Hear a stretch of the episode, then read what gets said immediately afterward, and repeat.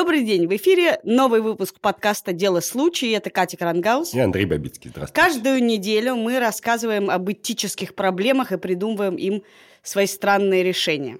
Сегодня мы поговорим о дискриминации. О дискриминации на работе и о дискриминации в обществе. А именно, можно ли не принимать на работу людей из-за того, что они какого-то не того возраста или пола. Или не тех убеждений.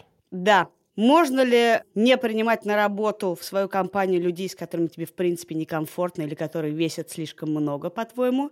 И можно ли не пускать в кафе людей с особенностями развития, если тебе кажется, что они пугают окружающих? Ну, иными словами, мы будем пытаться определить границу между законным желанием общаться только с теми людьми, которые тебе почему-то приятны, и плохой и незаконной дискриминацией. Ну, то есть вообще попробуем разобраться, есть ли законная и позволительная дискриминация.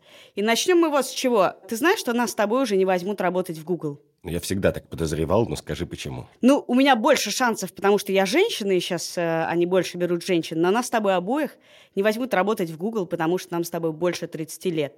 А на днях э, против Google был э, выдвинут коллективный иск за иджизм 269 человек старше 30 лет подали в суд на Google за то, что их не взяли на работу именно из-за их возраста. Им так сказали? Нет, но они убеждены, что это произошло именно из-за этого. И их уже 270 человек, и все они в это верят. Вот как ты считаешь, это можно ли назвать дискриминацией то, что даже не названо таковой? Их просто не взяли на работу. Ну, погляди, что такое дискриминация? Дискриминация – это когда тебя не берут на работу не потому, что ты лично, твоя уникальная личность и твой набор талантов не подходит работодателю, а потому что ты представитель какой-то группы, про которую работодатель думает, что вся эта группа не тянет по каким-то причинам или ему не нравится. И обидная часть дискриминации состоит не в том, что ты как бы неудачник, Обидная часть состоит в том, что тебя мажут одним миром с кучей случайных людей. Все люди старше 30 говорят тебе одинаково необучаемые. Или все женщины одинаково несоревновательны. Или все мужчины одинаково грубы. Интересно, что ты затронул тему женщин, потому что женщины и Google тоже недавняя новость. Самая большая новость в последнее время. Вообще в Гугле проблем с дискриминацией миллиард абсолютный. Просто на каждый миллиард выручки у них по миллиарду проблем с ну, дискриминацией. Ну, расскажи про женщин. Это... Потому что в Гугле сейчас случилась еще одна история, которая прямо настолько поразительная, что ее еще фиг расскажешь. Что один из инженеров Google, программистов, написал внутреннюю записку, такое письмо, которое он разослал по внутренней сети, которое критиковало политику Google в отношении diversity, в отношении разнообразия сотрудников. И политика это направлена на то, чтобы в Google работало больше женщин особенно на технических и менеджерских позициях. А сейчас их с точки зрения большинства людей, включая этого программиста, работать недостаточно. Смысл его текста примерно состоял в том, что между мужчинами и женщинами действительно есть биологические различия. У, да. Если не интеллектуальные, то как бы в смысле характера. Он написал, что женщины в целом более кооперативны, более тревожны, что политика компании должна это учитывать, что не надо делать вид, что все люди одинаковые, если вы хотите, чтобы у вас работало больше женщин. Камикадзе, настоящий камикадзе. Он абсолютно камикадзе, да. Но тут важно понимать, что он, конечно, не говорил, что женщины глупее, во-первых, а во-вторых, он не говорил, что он хочет, чтобы женщина работала меньше. Он говорил наоборот, что хочет, чтобы их было больше в Google. Но просто он говорил, вы неправильно идете к этой цели. То есть он обвинил компанию фактически в позитивной дискриминации. Ну да, в позитивной дискриминации сложно обвинить Google, потому что Google не скрывает, что он занимается позитивной дискриминацией. Давай объясним, что такое позитивная дискриминация. Позитивная дискриминация – это когда в борьбе с обычной дискриминацией начинают специально выделять людей ровно по прежде дискриминируемому принципу и начинают специально брать на работу женщин, даже если они в среднем могут оказаться ниже по каким-то параметрам. Ну да, но это можно проще. Претенденты мужчины. Это можно проще объяснить. Это такая же точно дискриминация, только ты не поражаешь в правах человека из дискриминируемой группы, а наделяешь привилегией какой-то, любой. Вот это называется позитивной дискриминацией. И за ней есть большая, в частности, интеллектуальная традиция.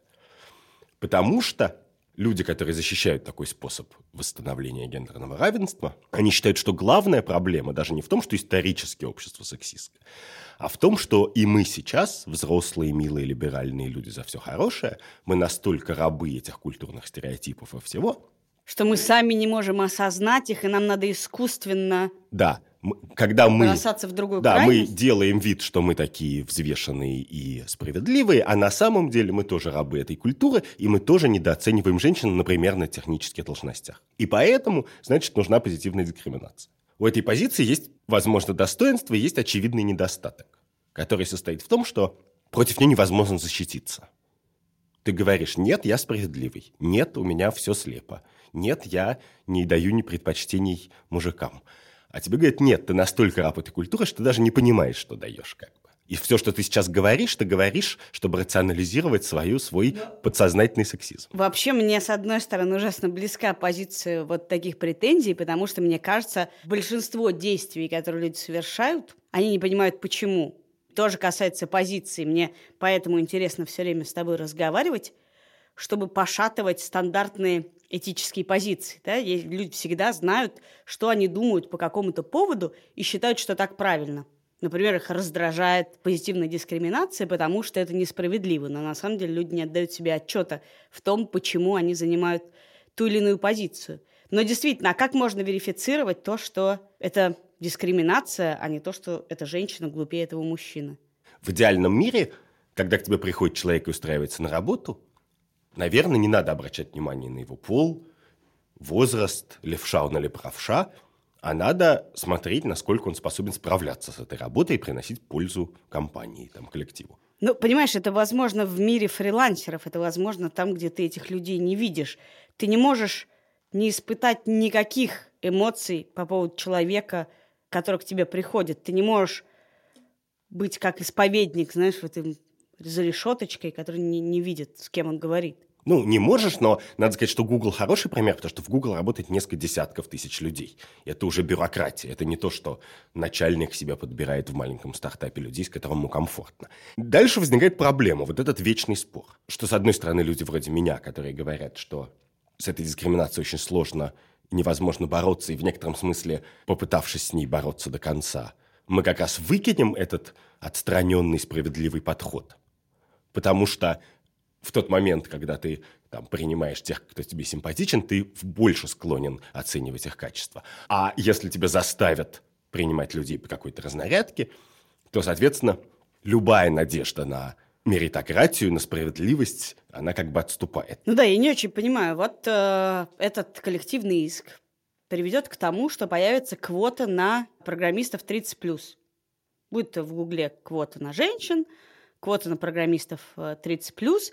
В какой момент мы как общество или американское общество разрешим им и скажем, что мы доверяем их выбору, что он не замутнен предрассудками. Я узнала, например, что в Америке до сих пор в каком-то университете есть квота на профессора гея. На одного. Да.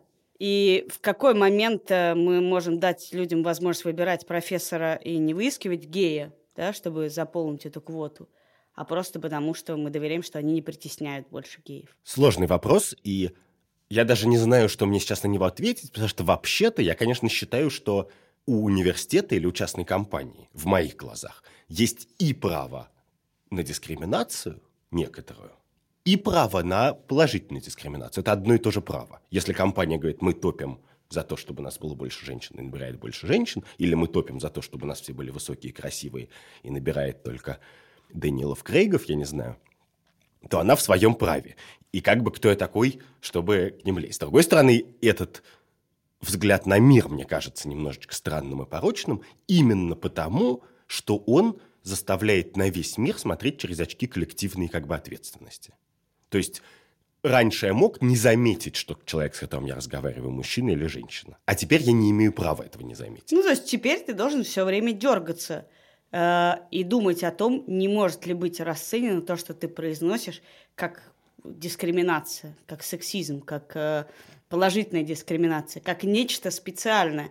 А это как э, не, не думать о розовом слоне в комнате, да, ты, как только ты начинаешь держать в голове, что тебе надо кого-нибудь не дискриминировать, ты все время этим занимаешься. Ну, собственно, об этом и писал э, программист из Google, Джеймс Дамора его зовут.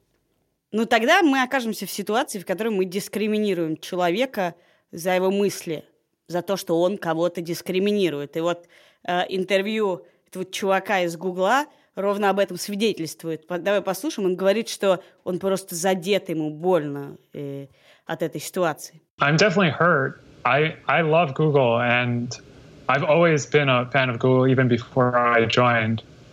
And so it really feels like they betrayed me in some way.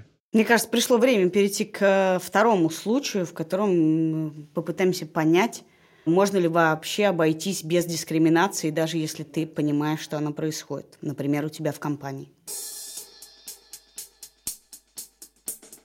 Второй наш случай – это несколько отклоненных исков от стюардессы Аэрофлота компании. Они обвиняют Аэрофлот в том, что они дискриминируют людей с размером одежды больше 46-го. Каким образом дискриминируют? Их э, перевели на внутренние рейсы и сократили зарплату. Компания объясняет это тем, что это увеличивает расход топлива. Серьезно? Да. И тем, что э, не очень приятно смотреть э, на них на международных Я не понимаю, почему на них должно быть приятнее или менее приятно смотреть в зависимости от дальности полета и места, где ты приземляешься. Но факт в том, что они говорят, что более приятно смотреть на худых стюардесс. Казалось бы, этот кейс абсолютно очевиден. Ужасный чушь. Нет, подожди. Я даже начал с того, что он абсолютно ужасен. И он ужасен по двум еще причинам, которые мы сейчас не будем обсуждать, но я их сразу скажу. Что, во-первых, Аэрофлот – это еще и государственная компания. То есть это компания, которая имеет от нас всех преференции и поддержку, и она вдвойне не имеет права себя так вести. И должна вдвойне хорошо объяснять свои поступки. Во-вторых, она отвратительна тем, что Аэрофлот просто откровенно врет, потому что на Земле есть авиакомпании, которые просто продают билеты в зависимости от твоего веса, как бы. На само такая есть. Аэрофлот так не делает. Совершенно очевидно, что это просто ложь. Вот, но... Вот я, я, простите, пожалуйста, но мне кажется, я просто имею право сказать, что если это оправдание имело место быть, то оно было ложью. Да, это было бы очень просто сказать, и это так и есть, это дикий случай. Но скажи мне, если мы рассматриваем этот случай, если бы речь шла о, не знаю, 52-м размере, размере, при котором человек не помещается в проход, могли бы мы дискриминировать людей таким образом? Э, не брать их на работу стюардесс. Не мы, а авиакомпания. И чем 52 размер так уж хуже 46-го? Нет, погляди. Когда авиакомпания принимает это решение, то она же его почему принимает? Потому что мы принимаем такое решение, чтобы нашим клиентам было лучше, у нас было больше клиентов и так далее.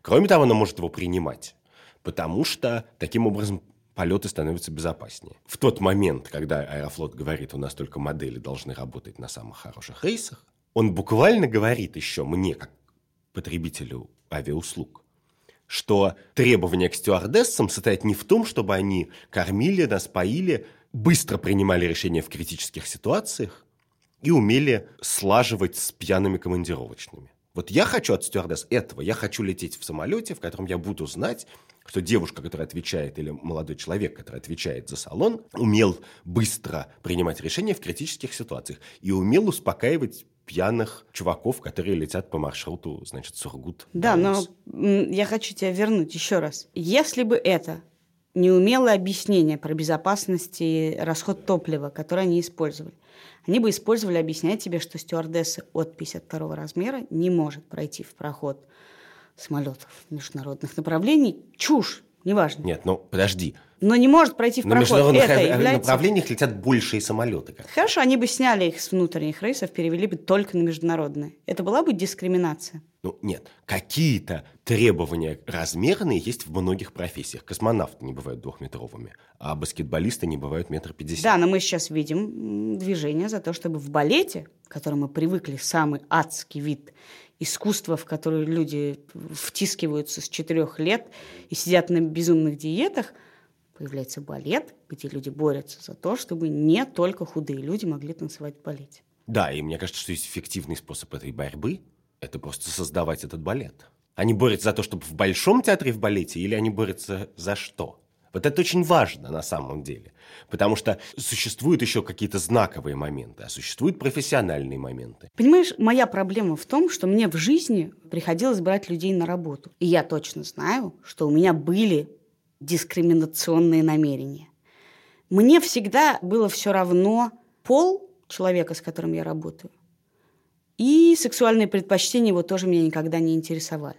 Я работала в журнале «Большой город», брала людей. И у меня есть э, школа бейбиситеров, куда берут людей, которые становятся бейбиситерами. Но у меня всегда, я знаю, был пункт про возраст. Мне сложно управлять людьми, которые старше меня.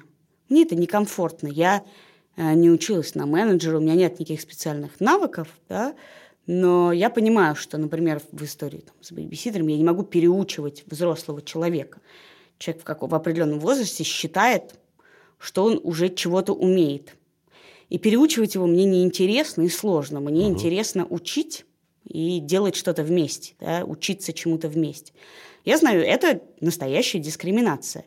У меня там, в большом городе был молодой коллектив, мне точно, я знаю точно, я не смогла бы работать с человеком вдвое старше. Являлась ли это дискриминацией? Да, являлась. Осознанная ли она была? Осознанная. Но мне кажется, что если у меня маленький коллектив, и мне важно, чтобы этот маленький коллектив работал наиболее эффективно, я имею право подбирать людей, с которыми мне комфортно. Какие-то вещи мы можем выловить, да, потому что они формализуются. Гендер, возраст, пол. Да, я понял. Погляди, тут есть две вещи. Во-первых, вот я каждый раз повторяю, мы каждый день занимаемся дискриминацией. Мы все. И понятно, что иногда эта дискриминация абсолютно оправдана. Кого ты позовешь играть к себе в покер вечером. Иногда она совершенно неоправдана, когда значит, менеджмент Аэрофлота придумывает совершенно какую-то неандертальскую идею, врет и, значит, унижает людей. И еще как бы на самом деле ухудшает профессиональные качества летного состава, как мне кажется. Существует миллион градаций посередине, да? И понятно, что никто не обязан, особенно в маленьком коллективе, нанимать людей, с которыми ему трудно работать. И понятно, что требования к этому маленькому коллективу, они как бы по, определению другие, чем к большому, да? Но тут есть еще одна важная деталь, которую надо принимать во внимание. Вот в этом оправдании Аэрофлота там был намек на то, что, ну, поскольку мы немножечко шоу-бизнес, да, то у нас должны быть модели. Вот по подиуму ходят худые модели. Никого это то есть это кого-то возмущает на таком общефилософском уровне, но специально никто не громит подиумы, значит, и не...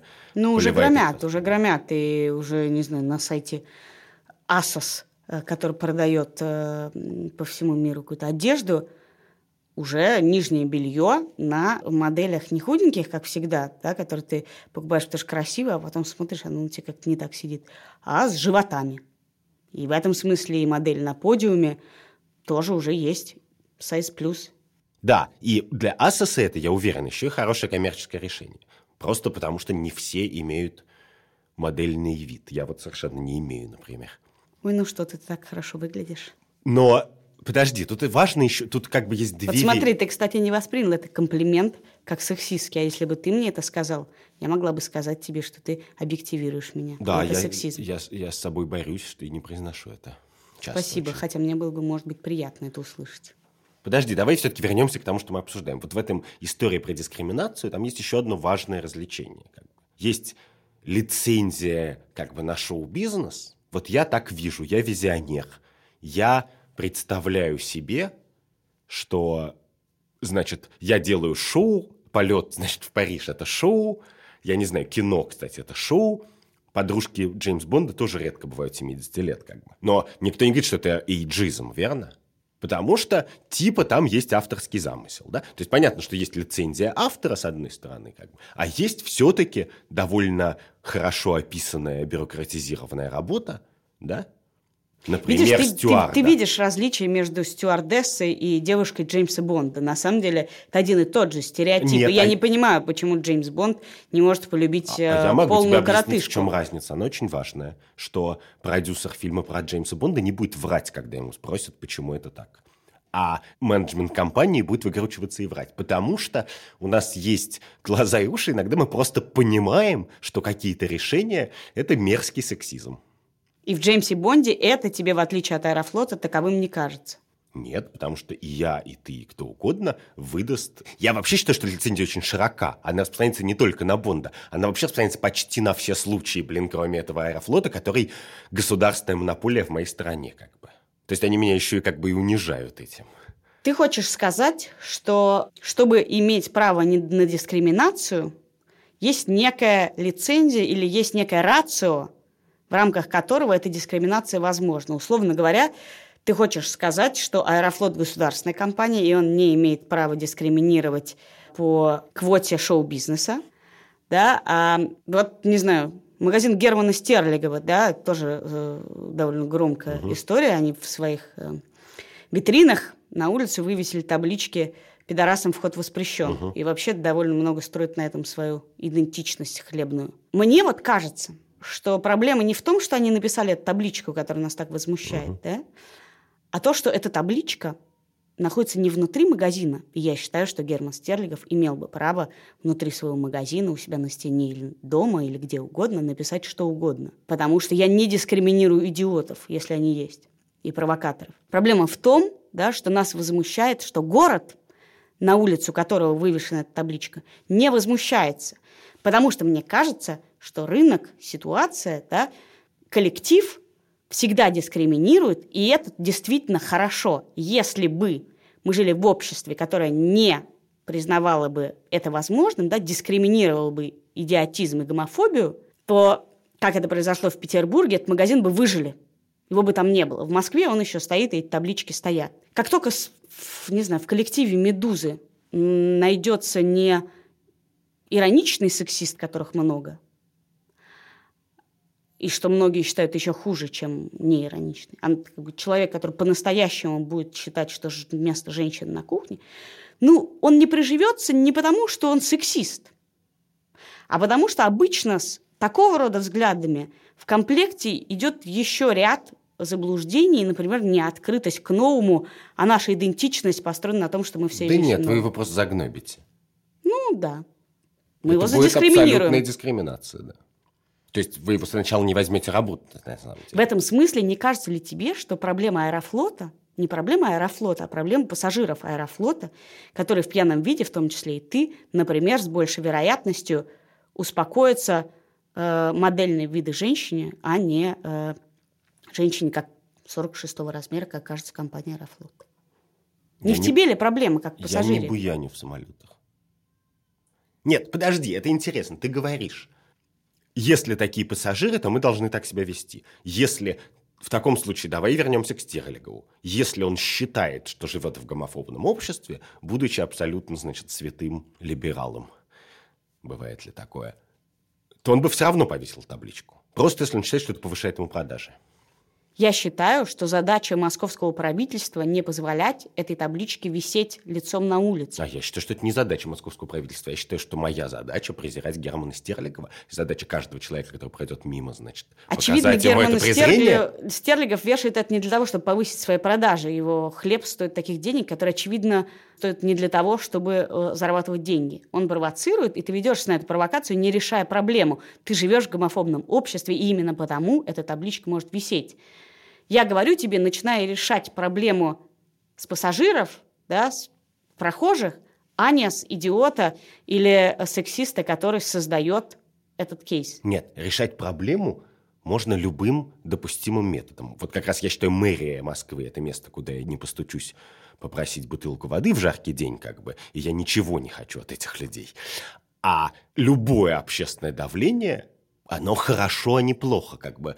Ну как, оно бывает странным, это общественное давление, но вот в таких случаях это единственное, что и может быть. И иногда это провокация, ну, провокации всегда в некотором смысле окупаются тем, что они позволяют мобилизоваться и осознать какую-то несправедливость систематическую, которую мы до этого не осознавали. То есть получается, что ошибка Аэрофлота в том, что они продолжали дискриминировать Э, людей с большим размером одежды, как они делали, видимо, раньше.